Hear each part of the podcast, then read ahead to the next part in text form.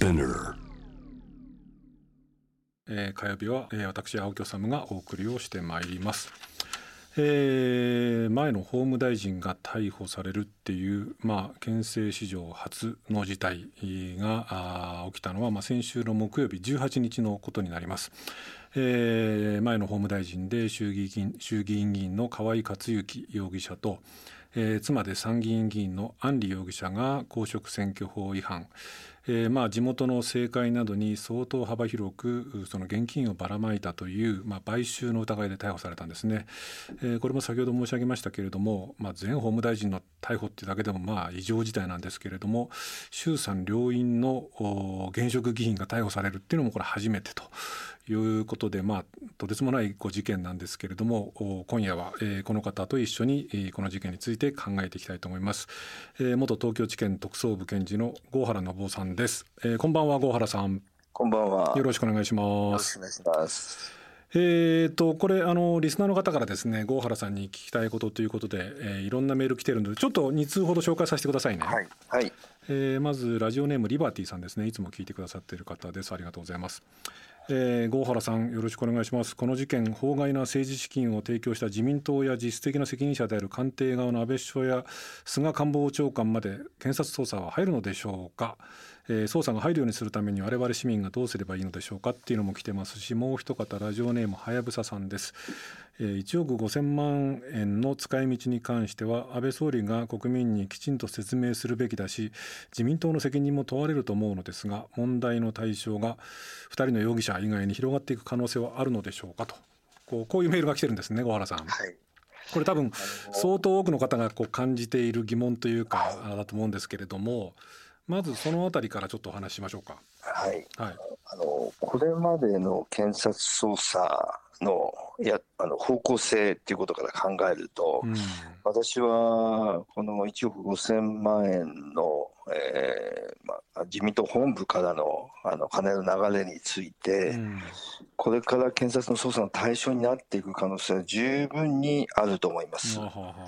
で、まあ、そうなると、その説明責任の問題を超えて、うん。本当にギリギリ刑事事件で、えー摘発の対象になる可能性すら、えーあるんじゃないかっていう非常に重大なうん。案件なんじゃないかと私は思ってます。これあの郷原さんこれまでも指摘されてますし僕もそう認識してるんですけれども、はい。これその今回の事件っていうのはですね去年7月ですね参議院選挙、まあこれは安里容疑者議員が、えー立候補してえー当選した参議院選挙をめぐってまあそのまあ事実上のその選挙戦の責任者陣営の責任者を河井克行前法務大臣が務めて、はい。で去年の3月下旬から8月上旬ぐらいにかけてまあこれ、ここでその見解が分かれるんだけれども票の取りまとめを依頼したかどうかっていうところが焦点なんですけれども、はい。いずれにしてもどうも自民党議員とか後援幹部らに91人にはい。2400万ぐらい配ったんじゃないかと。はい言われてるわけですけれども、はいこの行為がまあもちろん票の取りまとめを依頼したとすればその公職選挙法が禁ずる買収になるわけですけれどもこの原資2400万円の原資が仮にその自民党本部から言った1億5000万だとするとこの1億5000万を渡したあ自民党のこう認識次第ではこれも法的責任が生じるわけですよね。その票の取りまとめっていうところの問題では私はないと思うんですね。うん票の取りまとめっていうともっとその選挙期間とか、はい。そこに近いところで具体的に票誰かに働きかけて票投票してもらうとかいうような話なんですけど、うん。それはあの今回のケースはあの選挙よりも3ヶ月の前ぐらいが中心ですし、はい。そういうことじゃなくてもっとこう、えー幅広く支持を拡大するという趣旨の、えーお金だったんだろうと思うんですね、はいあの広範囲にばらまかれたのは。うん。でそれは従来であれば選挙違反としての摘発の対象にはなかなかならなかっった行為なんですね。これはあれですよね、いわゆる地盤培養行為ってどうも言うらしいんですけど、そうなんです。政治活動する中で、こうやってる行為だと。うん政治活動に関するお金のやり取りだという弁解が出てくるから、うんまあやめとけと。うんいうことになって、これまでは、まあ、大体こう、抑制的に運用してきたんですよ、この部分は。うんでだだとすると、その今回のその自民党本部からのお金がどうなるかっていうことにも影響してくるんですね。票の取りまとめのお金の資金を供与しただろうって言われたら、多分それは、えー自民党本部側はそんなに意識はないって言いますよ。うんしかし、本当にこう抽象的なですね支持拡大のために、うん政治家から政治家にお金を渡すということであれば、うんまあ言ってみれば、自民党本部側のしあの選挙選挙資金の提供の趣旨そのものじゃないですうか。ということになると、今回、そういう行為にまで、えー摘発の対象を広げたという検察の判断を前提にすると、うん自民党本部からの金の流れについても、まあ、十分にこのその供与の資金を提供したという交付罪、うんえーを適用する余地は生じると思いますね。そうなってくると、えーそのまあ、とりあえず今はあーその前法務大臣である河井克行容疑者とそれからはい。妻の安里容疑者を逮捕してでその、今のところまあ報道レベルですけれどもこの2人の関係先しかその家宅捜索はしてないんだけれども、はい改めて例えば自民党の本部であるとかはいあるいは他の場所も含めてこう家宅捜索をして捜査のこう網を広げていくっていう局面になるってこともあり得るということですか？まあ、十分にあり得ると思いますうね。んこれどうなんでしょうかね？その、えーこれまあいろんな方が多分疑問に思ってると思うんですけれどもそのこれまで検察はですねはい。そのまあ、甘利明あ元あの、えー経済再生担当大臣ですか、はい。えーのの斡旋収賄疑惑とかね、あるいはその大阪のその公文書改ざんであるとかですね、はい。あるいは森友学園のその、えー土地売却あの国有地売却の問題とか、はい。なんかし市民感覚ではもっと検察捜査してもいいのに全然やらなかったのになんで今回はやってんのっていう疑問を感じる人もいると思うんですけど。やっぱりその法務省刑事局の、まあ、抑制が効いてたという感じがしますよね、これまでは。それそれはあれですか？例のえー。あの黒川検事長がこう結構存在してたからっていうこういうこそうでとですすね、その具体的にどこまでその黒川氏が関わったかはわからないけどかも、今回のケースについてみれば、やはりですね、従来の法務省刑事局的な考え方からすると、なかなか難しいですよね、こういう、えー選挙との関係がかなりこう遠い事件で公選法の罰則を適用するというのは、うんこれはやっぱ刑事局が止めてますよ、普通は。とつまりあれころが、うん。止まらないっていうのは、うん。やっぱりちょっと今までとは、あの法務省と検察の関係がうん。変わってると。うん。いうことが言えると思うんですね。それがやっぱり黒川氏の存在なのか、まあ、もう一つ大きな要因は今、あの法務大臣とかの事務次官がもうちょっとかなりむちゃくちゃな状態になってて、法務省全体が検察に対して、えー歯止めが効いてないということなのか、そこはよくわからないんですが、これ今その小原さんがおっしゃったのは要するに先ほどね小原さんおっしゃったようにその地盤培養行為だとはい。いうことで、まあそのその立件しないったことがいいかどうかは別としてこれまで検察は抑制的にやってきたのに今回ははい。抑制的じゃない、まあ官僚組織ですから前例を超えるようなことをするんだからよほどのこう判断があるんだろうと。とそう。それをやってるっていうのはやっぱりかなり検察としてもこう思い切ったことをやってるという印象だと。こういうことですね。まあ、そういう印象を持ちますうね。ん。これあれですかあの小原さんはあの黒川あ博夢前東京高検検事長とはい。任官同期ですよね。はい。この黒川さんっていうのはそんなに事件を潰す力があった？いや、その彼がどういう役割を果たしてきたかわからないけどうも、んやっぱりあの、この事件っていうのはやっぱりその、えーそういう法務省がいろんなあの歯止めになってきたことの反作用っていう感じはしますよね。それが彼がいなくなった直後だったので余計にそう思いますようね。んこれはあれですか？つまり一つはだからまあ黒川さんがどこまでそういう役割を果たしたか別としても、まあ、政界と非常にそのパイプを持つ黒川さんが一つはいなくなったということとかつその、ね、こう黒川さんの定年延長問題で法務省もなんか法務大臣もこうなんかこう力をある種失っているっていう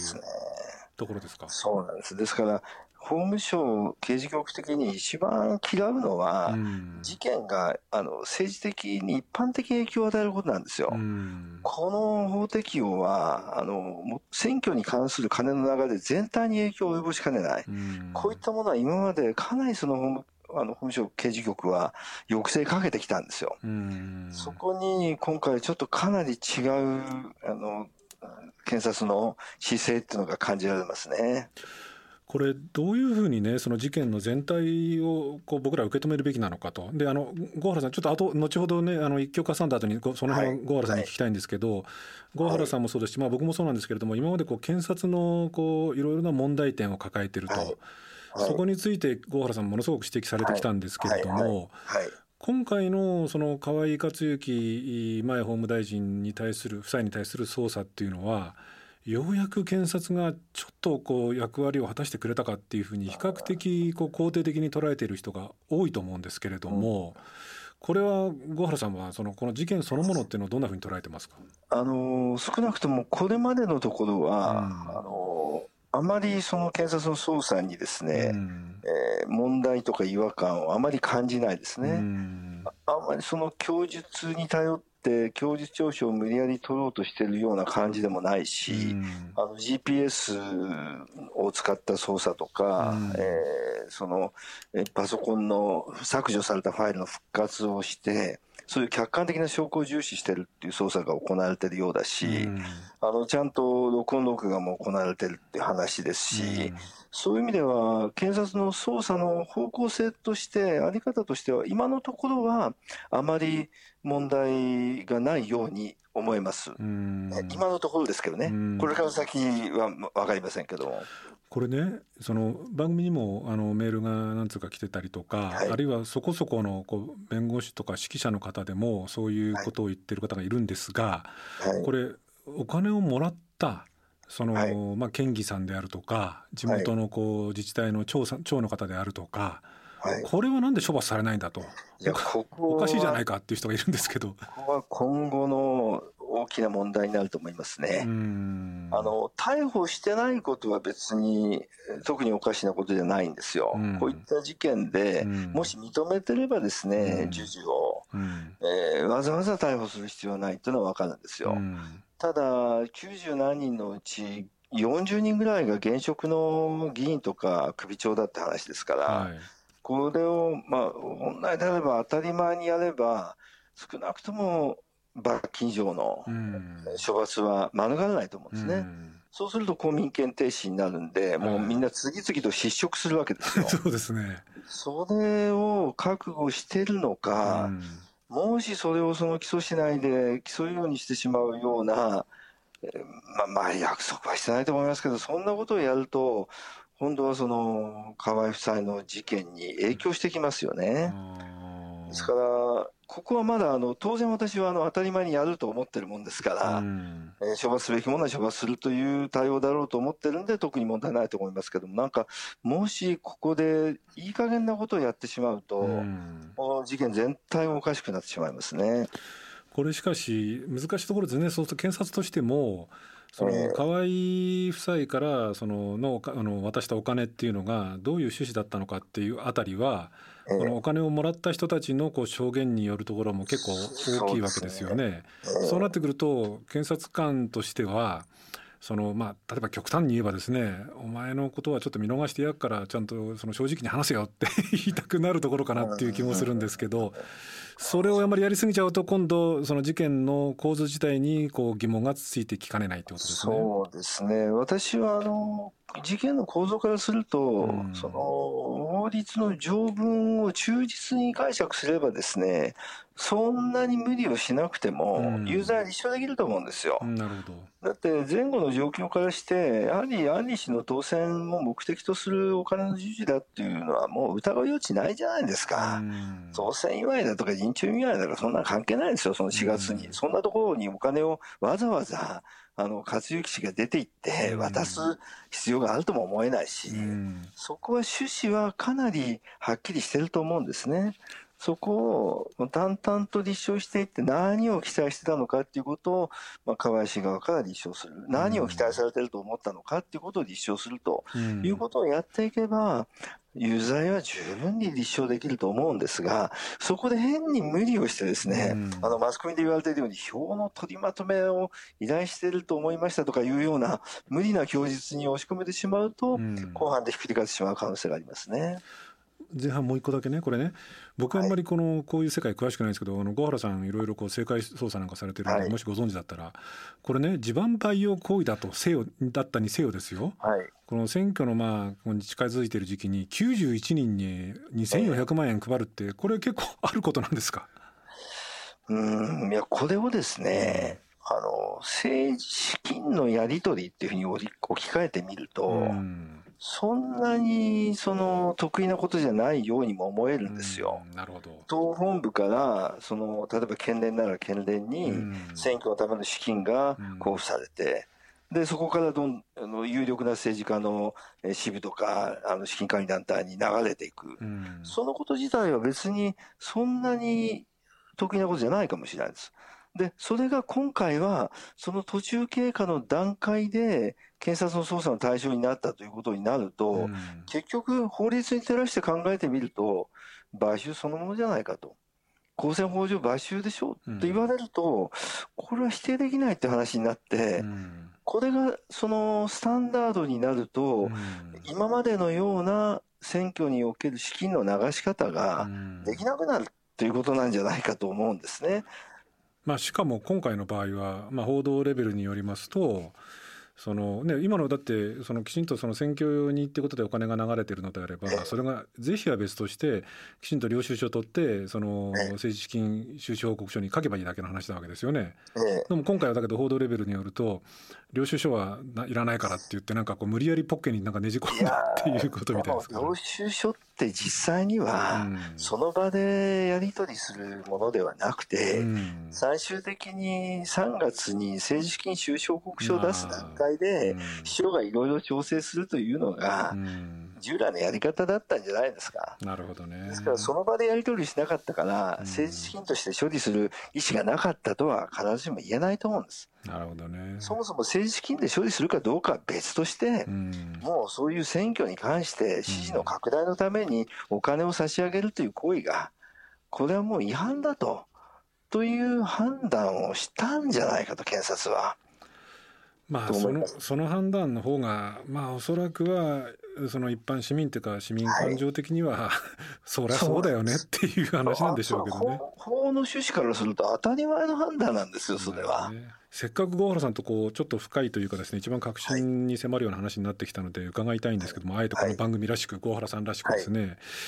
郷原さんの先ほどの話によると、そのこれまでまあそのよくあったかどうかは別として政界ではこういうその選挙の前の時期にお金をこう党本部から地元の議員さらにはその下の、えー、首長さんなんかにもこういう形でお金がいくってことがあったんだろうと。かつそれを検察はこれまでその積極的にやるっていうことはしてなかったんだけど今回積極的にやってるっていうことだとするとですね、はい。やっぱり今回のこれはいいか悪いかは別として政権とそれからまあ、まあ、だから政治権力と検察権力っていう言い方したが適当かどうか別としてのある種のこうガチンコのぶつかり合いっていうことがその正確っていうかまあそういう表現の方が事実に近いのかなって気がするんですけれどもどうですか？そうですね、うん、まあそういう意味ではあの検察庁法改正の前のあの 定年延長の問題の時は、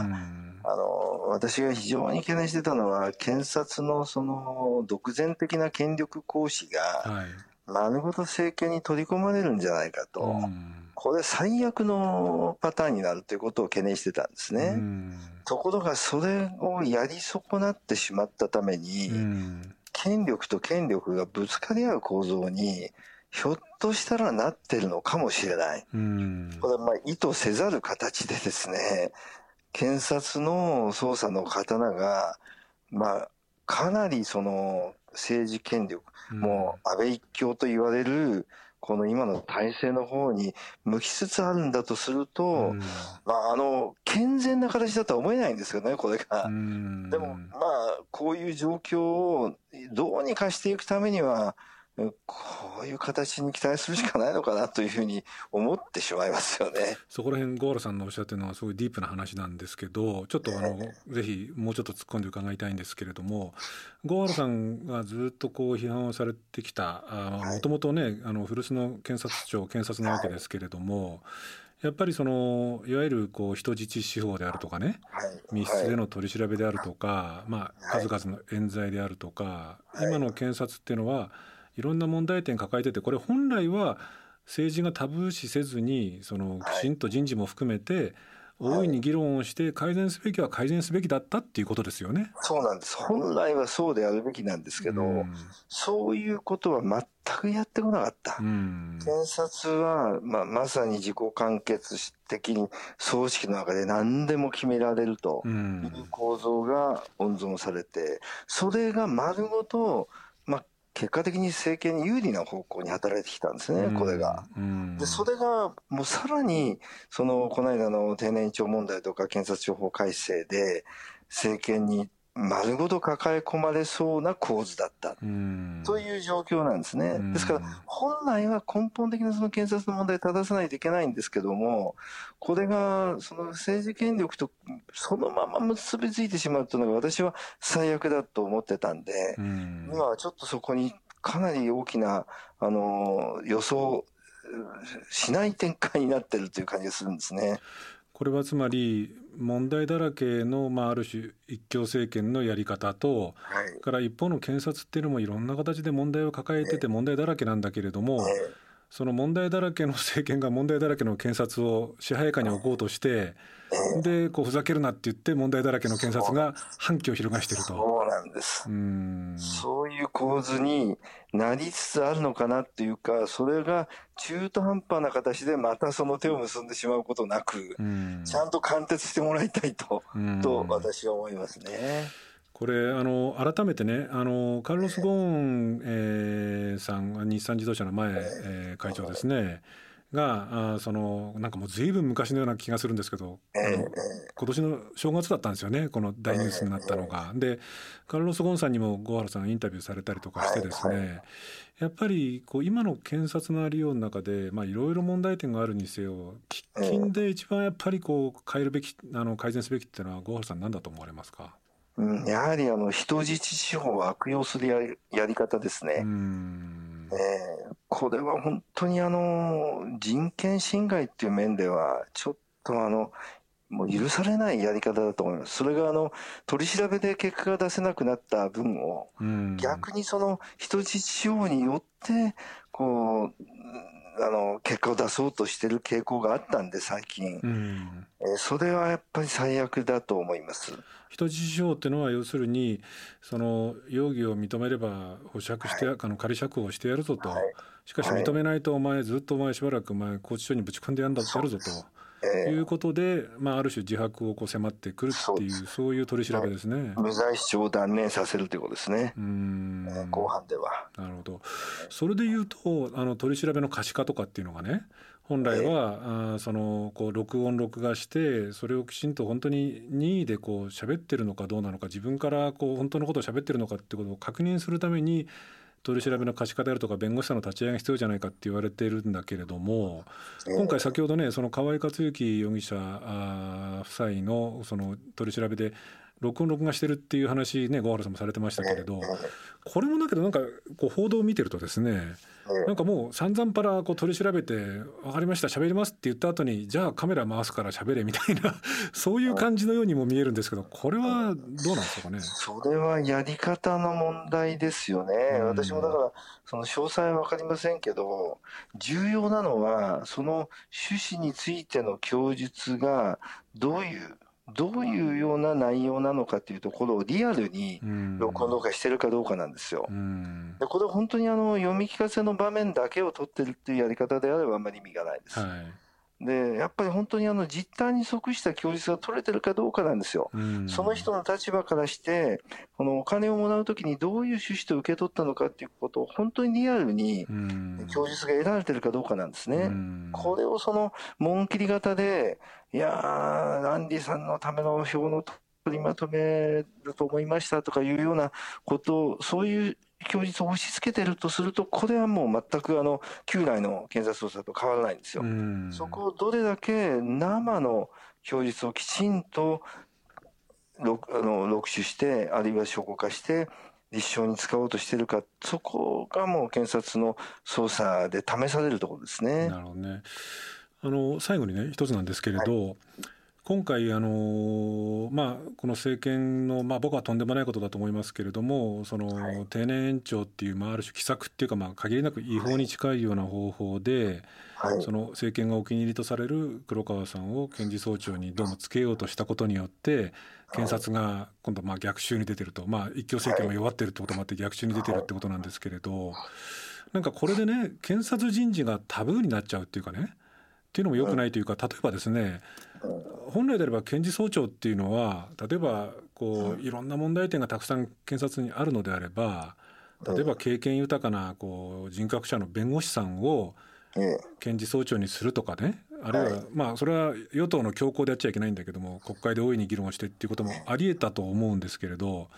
これがなんかこうタブーになっちゃうっていうのはなんか今度それもそれで逆に問題かなという気もするんですがどんなふうにお考えですか、あのー今回のその検察庁法の改正問題を機に、うん、えー、検察幹部の人事の問題はもう抜本的に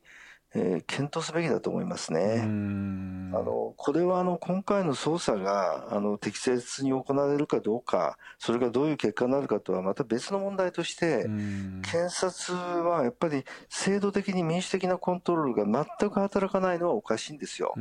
ただその民主的コントロールと言いながら、あの権もう最強の権力を持った、えー、その政権が思うままに動かせるっていうのも、これもものすごく怖いことですから、やはりその民主的コントロールのあり方として、例えば国会の同意人事にするとか、何らかの諮問委員会的なものを考えるとか、検察だけで完結している今のやり方は、何らかの形で改めないといけないと思います。その議論は別途していく必要があると思いますね。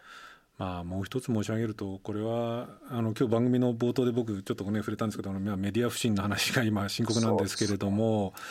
本来であれば検察の独善的な部分に本来はこうきちんと批判すべきは批判するメディアっていうのが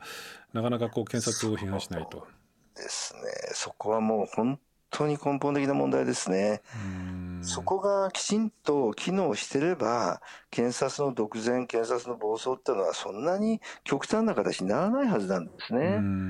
でまあ、今回もせっかくその検察の方向性が、えー、政権とぶつかり合う方向に向かってるんだけども、じゃあそこを深く報じてるかって言ったら、全然そうじゃないと思うんですよ。まあ、あの、こうやってその FM ラジオで青木さんがたまたま私にいろいろ聞いてきてくれたけど、こういう観点で聞いてくるメディアってほとんどないですよね。えー、これがそのメディアが、メディアとしての役割を少なくとも検察の問題について果たしてないということだと思うんですね。まあでもいずれにせよ冒頭の話に戻りますけど当面はその検察捜査のまあもちろん監視もしなくちゃいけないんですけれども、はい今回の事件に関して言うと自民党本部などにこう捜査が伸びていくかどうかっていうところですね。はい。わかりました。あそろそろお時間です。あのゴロさん、ありがとうございました。ありがとうございました。ありがとうございました。えー、今夜のアップクロースは、えー、元東京地検特捜部検事の郷原信夫さん、うん、ですね弁護士をお招きをして、えー、まあ河井克行前法務大臣ですね。と妻の安里参議院議員が、まあ、公職選挙法違反容疑で逮捕されたという事件を取り上げて、まあ、本当に印象的だったなと思ったのはまあその政権にはもちろん今回の,、うん、そのまあ、河井前法務大臣のに1億5,000万渡した件もあるいはそのお気に入りの検事長を検事総長につけようとした件も検察庁法改正案あと後付けで合法化しようとした件も大問題問題だらけなんだけれどもまあ一方で検察の側にも、えー、やっぱりいろんな問題点があってそれは本来きちんと政治がこう改善しなくちゃいけなかったのにそれをやらないで、えー、まあ問題だらけの検察をそのまんま支配下に置こうとしたと。ところがそれがうまくいかずに今度検察が逆襲に出てるという構図だとつまり問題だらけの政権政治権力と問題だらけの検察権力が、まあ、ガチンコでぶつかっているという、まあ、思わぬ展開になっているという郷原さんのお話が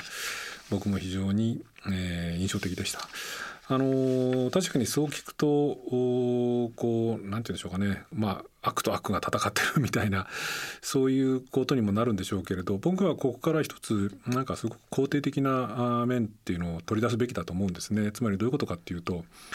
えー、僕番組で申し上げたことありますかね？その権力っていうのは、まあ、例えば政治権力だろうがその検察権力だろうが、まあ、いろんなその大小さまざまな権力があるんですけれどもやっぱり権力っていうのはやっぱりこう腐敗しやすい。かつ絶対的権力は絶対的に腐敗しやすい。いろんな問題点が起きやすいので